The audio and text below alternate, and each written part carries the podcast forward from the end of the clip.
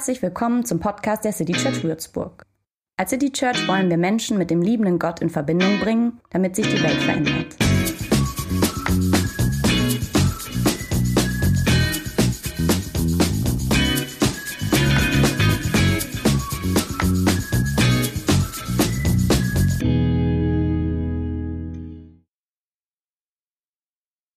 Das kleine Wort müssen hat keinen guten Ruf. Ähm, ich muss, du musst, das hören wir nicht gerne. Das muss versteckt sich ähm, bisweilen hinter der Bezeichnung modales Hilfsverb. Müssen sei ein modales Hilfsverb. Und Hilfsverb klingt ja eigentlich nett. Kann doch nichts Schlimmes sein, etwas, was hilft. Nun hilft allerdings das Müssen oftmals Notwendigkeiten in unsere Wirklichkeit, die wir eigentlich lieber draußen halten würden. Du musst jetzt ins Bett. Ich erinnere mich daran, wie das eine schlechte Nachricht war. Du musst ins Krankenhaus, du musst die Regeln halten. Wenn du es nicht getan hast, musst du eine Strafe zahlen. Du musst eine Maske tragen, du musst, du musst, du musst eine Prüfung schreiben. Ich und du und wir alle, wir müssen eines Tages sterben. Das Wort müssen hilft den hässlichen Unausweichlichkeiten in unsere Wirklichkeit beziehungsweise in unser Bewusstsein, dass es so ist, dass wir müssen. Und das ist hart, das zu erkennen. So, das Wort müssen kann noch was anderes. Es kann aus Möglichkeiten Notwendigkeiten machen. Also ich kann zahlen, das ist ein schönes Gefühl. Ich muss zahlen, nicht so sehr. Ich kann gehen, das beschreibt im besten Fall eine Freiheit. Du musst gehen, nicht so. Als Menschen, die wir die freie Welt der Möglichkeiten gewohnt sind, mögen wir das besonders ungern. Ich mag das nicht, das Müssen. Müssen, eigentlich wollen wir das bis zu diesem letzten Moment, wo wir wissen, ja, das müssen wir alle. Aber eigentlich würden wir es am liebsten bis dahin nicht mehr hören. So, ich muss heute über einen Text predigen, ähm, der fängt mit müssen an. Also ich muss nicht im engeren Sinne. Ich, aber wenn man sich entschieden hat, sich die Texte vom Kirchenjahr vorgeben zu lassen, dann ist da plötzlich so ein Text, dem kannst du jetzt schlecht ausweichen, denn der kommt jetzt dran. Den würdest du aber vielleicht nicht wählen. Ich nehme an, es könnte sein, dass ihr ihn auch nicht so mögt gleich. So, ich lade mir und euch diesen Text jetzt auf. Ich mache das jetzt mal so. Ähm, und sofern ihr weiter zuhört, ja, müsst ihr jetzt diesen Text hören, so wie ich dieses Ding tragen muss. Wie so eine Schuld. Ihr werdet das gleich spüren. Das ist, der Text ist ein bisschen wie eine Last. Und ich folge bei dem, was ich dann über den Text sage, in diesem Buch, es geht auch mit einer Hand hier, von Dietrich Bonhoeffer, wer man das erkennen kann, uraltes Ding. Ähm, und was ich gleich sage zu dem Text folgt so ein bisschen seiner Auslegung dieses Textes. Er nimmt den, es nimmt im Text nichts von seiner Schwere, aber von einem Mann, der Gefängnis, Hinrichtung im KZ erleiden musste. Von dem kann ich mir was übers Müssen sagen lassen. Ben hat übrigens jetzt Angst um sein Schlagzeug. Wenn das hier fällt, fällt es da rein. Ja. Markus 8. Und Jesus fing an, sie zu lehren. Der Menschensohn muss viel leiden und verworfen werden von den Ältesten und den hohen Priestern und den Schriftgelehrten und getötet werden und nach drei Tagen auferstehen. Und er redete das Wort frei und offen. Und Petrus nahm ihn beiseite und fing an, ihm zu wehren. Er aber wandte sich um, sah seine Jünger an und bedrohte Petrus und sprach, Geh hinter mich, du Satan, denn du meinst nicht, was göttlich, sondern was menschlich ist. Die dunkelste Zeit im Kirchenjahr, die beginnt jetzt. Ähm, eigentlich beginnt sie nächsten Sonntag, wenn man es genau nimmt. Aber das hier greift dem schon vor, dieser Text, die Passionszeit. Es ist eine Zeit, in der das Müssen ähm, seinen großen Auftritt hat. Jesus spricht davon, dass er etwas muss und auch was er muss. Viel Leiden, sagt er, will keiner von uns. Verworfen werden, das ist noch bitterer. Also wenn man schon leidet, dann hätte man gerne wenigstens Mitleid und es gibt sogar eine Form von Leid, für das bekommst du Anerkennung. Ja, da, da bist du wie so ein kleiner Held, dass du das durchgestanden hast oder so. Aber auch das ist hier nicht der Fall. Verworfen werden und dann muss er sterben und auferstehen. Okay, das Auferstehen ist ein Lichtblick, aber das macht das Leiden vorher nicht kleiner. Also du verzichtest gerne auf Auferstehen, wenn du nicht sterben musst. So, ein Freund von Jesus will diese dunkle Zukunftssicht abwehren. Petrus ist nett von ihm. Ähm, so nach dem Motto, das darf dir nicht passieren. Äh, denk gar nicht drüber nach. Dann lass uns, lass uns einen anderen Weg gehen. Das darf nicht dabei rauskommen. Die Freunde von Jesus von Nazareth, und damit meine ich auch Menschen, die sich heute so bezeichnen. Also bis heute haben sie große Mühe damit, dass Gott, dass Jesus Christus einer ist, der etwas muss. Leiden muss. Pastoren würden lieber über andere Texte predigen. Ich will nicht hören, dass Gott muss. Und ich dann ja vielleicht auch. Kann man machen, muss man aber nicht. Das ist mehr so mein Satz. So, Jesus nennt diese Dynamik, kann man machen, muss man aber nicht. Lass uns, lass uns dem ausweichen. Er nennt diese Dynamik, die weg will von der, von der Notwendigkeit eines schweren Weges, er nennt die satanisch. Das ist schon deutlich. Ne? Satanisch, weil manchmal klingt was nett, aber es bringt dich ab von dem, was jetzt wichtig und richtig ist. Ich habe gesagt, dass das nicht schön wird heute, dieser Text. Diesen Text muss man tragen, wie ein Gewicht. Ich lege das nicht mehr ab, die ganze Predigt über. Das quält euch jetzt vielleicht ein bisschen auch. 22 Kilo, ich habe irgendwas genommen, wo ich dachte, ich bin nicht ganz sicher. Kann ich das eine Viertelstunde tragen? Glaube aber. Tut allerdings weh auf der Schulter. Also dieser Text, der soll, glaube ich, heute so ein bisschen unangenehm sein, weil er ist es. Er geht nämlich so weiter. Und er rief zu sich das Volk samt seinen Jüngern und sprach zu ihnen, will mir jemand nachfolgen, der verleugne sich selbst und nehme sein Kreuz auf sich und folge mir nach. Denn wer sein Leben behalten will, der wird's verlieren. Und wer sein Leben verliert um meinetwillen und um des Evangeliums willen, der wird's behalten. Denn was hilft es dem Menschen, die ganze Welt zu gewinnen und Schaden zu nehmen an seiner Seele? Was kann der Mensch geben, womit er seine Seele auslöse? Wer sich aber meiner und meiner Worte schämt unter diesem ehebrecherischen und sündigen Geschlecht, dessen wird sich auch der Menschensohn schämen, wenn er kommen wird in der Herrlichkeit seines Vaters mit den heiligen Engeln. So, jetzt geht es auf einmal um uns und nicht mehr nur um Jesus und seinen Weg. Oder sagen wir mal, es geht um die, die, die mindestens mit dem Gedanken spielen, ihm auf diesem Weg zu folgen. Und wenn du so jemand bist, dann kommt dir das Müssen jetzt plötzlich näher. Bonhoeffer sagt in seiner Auslegung einen Satz, der hat für mich so eine Tür zu diesem schweren Text aufgemacht. Vielleicht war es für ihn gar nicht der wichtigste Satz, aber mir hat er geholfen. Und dieser Satz geht so. Er sagt, Gott ist ein Gott des Tragens. Im Tragen besteht das Christsein. So, und ja, tragen ist schwer, tut sogar weh auf der Schulter. Und einer Last kann man leiden aber etwas tragen, weil jemand etwas trägt und ich mitgehe, das ist weniger was, was ich muss, das ist etwas, was ich durchaus wollen kann.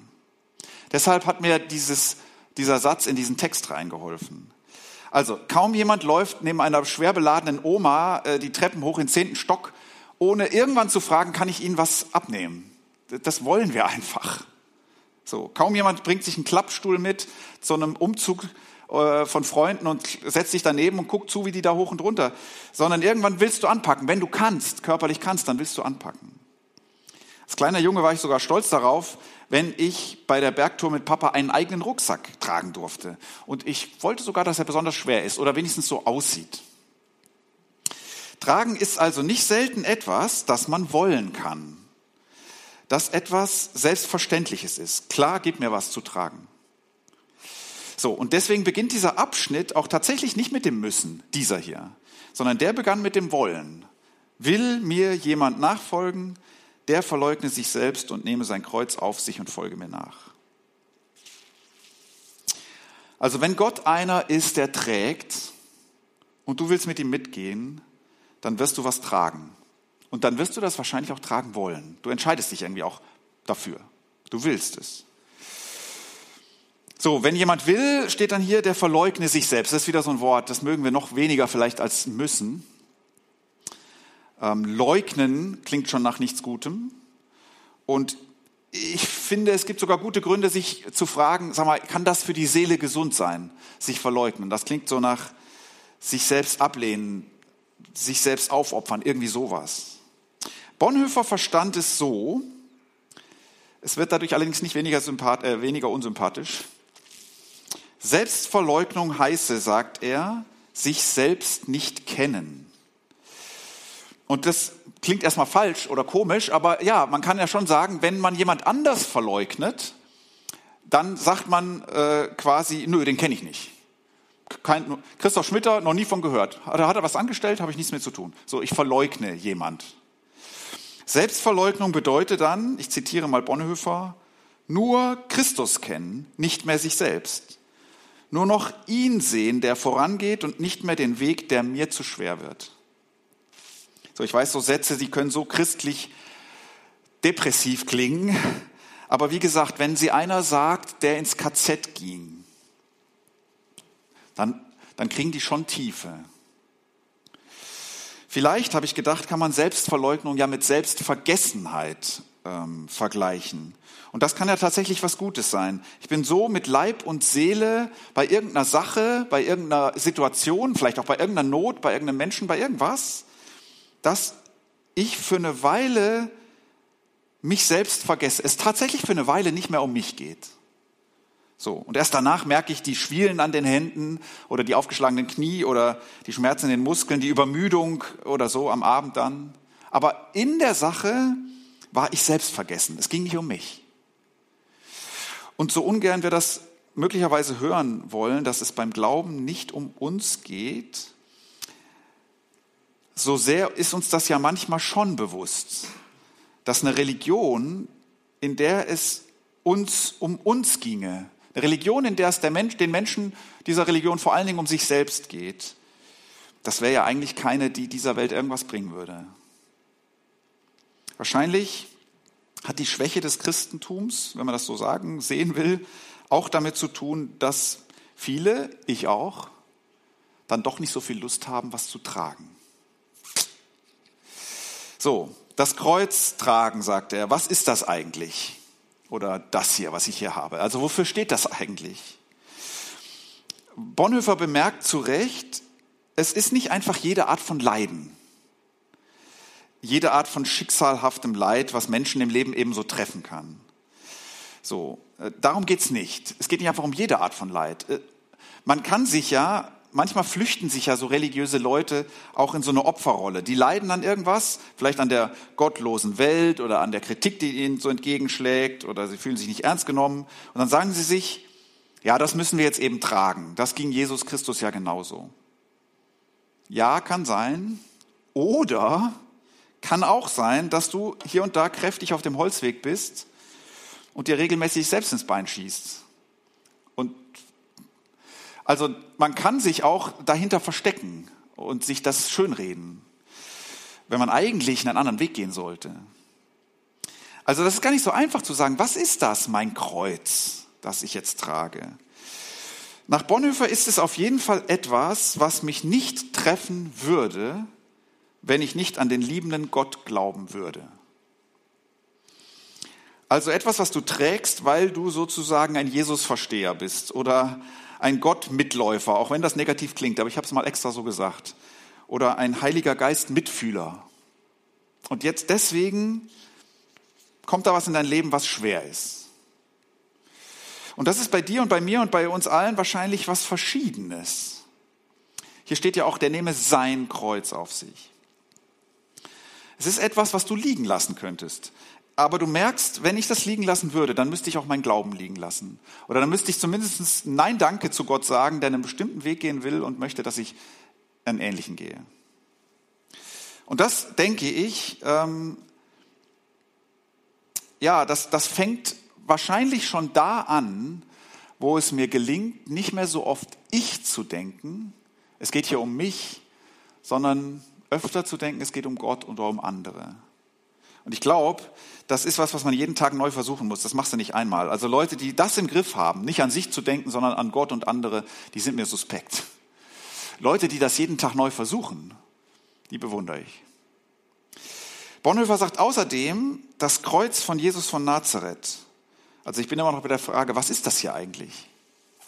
Das Kreuz von Jesus von Nazareth, das, das trug er ja, weil er Schuld und Sünde der Menschheit trug. Und dann sagt er, so wird der Christ zum Träger von Sünde und Schuld für andere Menschen. Also ein bisschen trage ich mit Gott daran, dass die Welt so ist, wie sie ist. Anders gesagt, das Kreuz, das könnte das Vergeben sein. Die Kosten der Schuld anderer tragen, das kann sowas sein, was man, was man trägt und was wehtut. Und vielleicht ohne Applaus zu bekommen. Bonhoeffer sagt, das Leiden der Welt sucht einen Träger. So, ich mache heute nicht mehr lang, auch, auch deswegen nicht hier. Ähm, das ist im Tragen, er sagt, im Leben verlieren, auch Leben zu gewinnen gibt, das steckt auch im Text. Das, was allerdings Menschen bewog, damals und heute bewog, mit diesem Jesus von Nazareth mitzugehen, ihm heute zu glauben, das Leben an ihm zu orientieren, das waren nicht Worte wie diese hier. Also nicht wegen dieser Worte sind Leute mit ihm mitgegangen. Also ich muss leiden, kommst du mit, hier kannst du auch ein Kreuz tragen.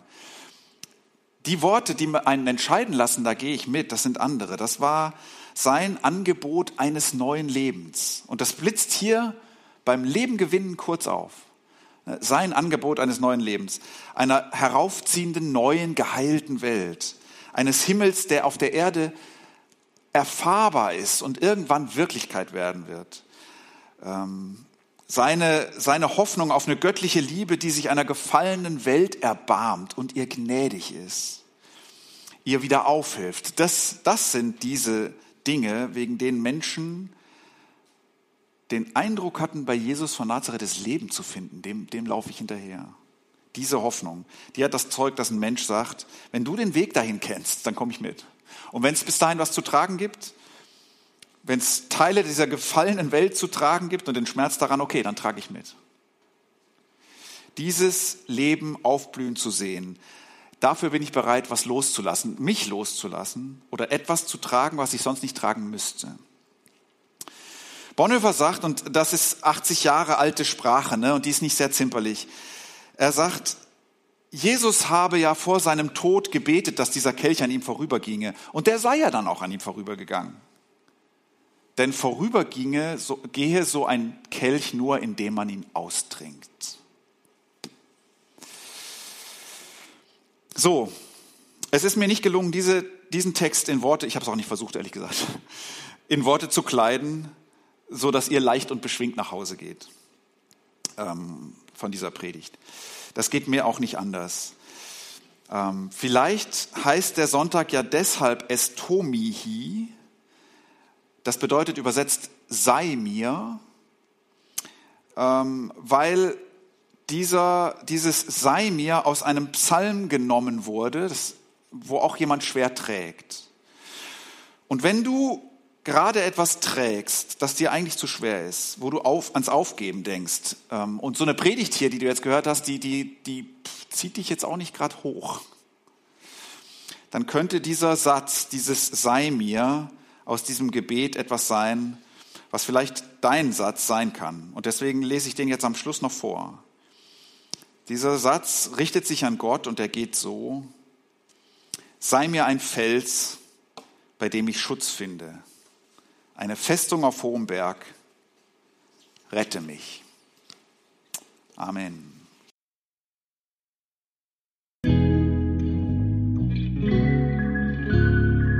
Mehr Infos zu dem, wer wir sind und was wir machen, kannst du unter citychurch.de nachlesen. Wenn du uns unterstützen willst, und wir brauchen Unterstützung, findest du Informationen dazu in den Show Notes oder unter citychurch.de-spenden. Vielen Dank und bis zum nächsten Mal.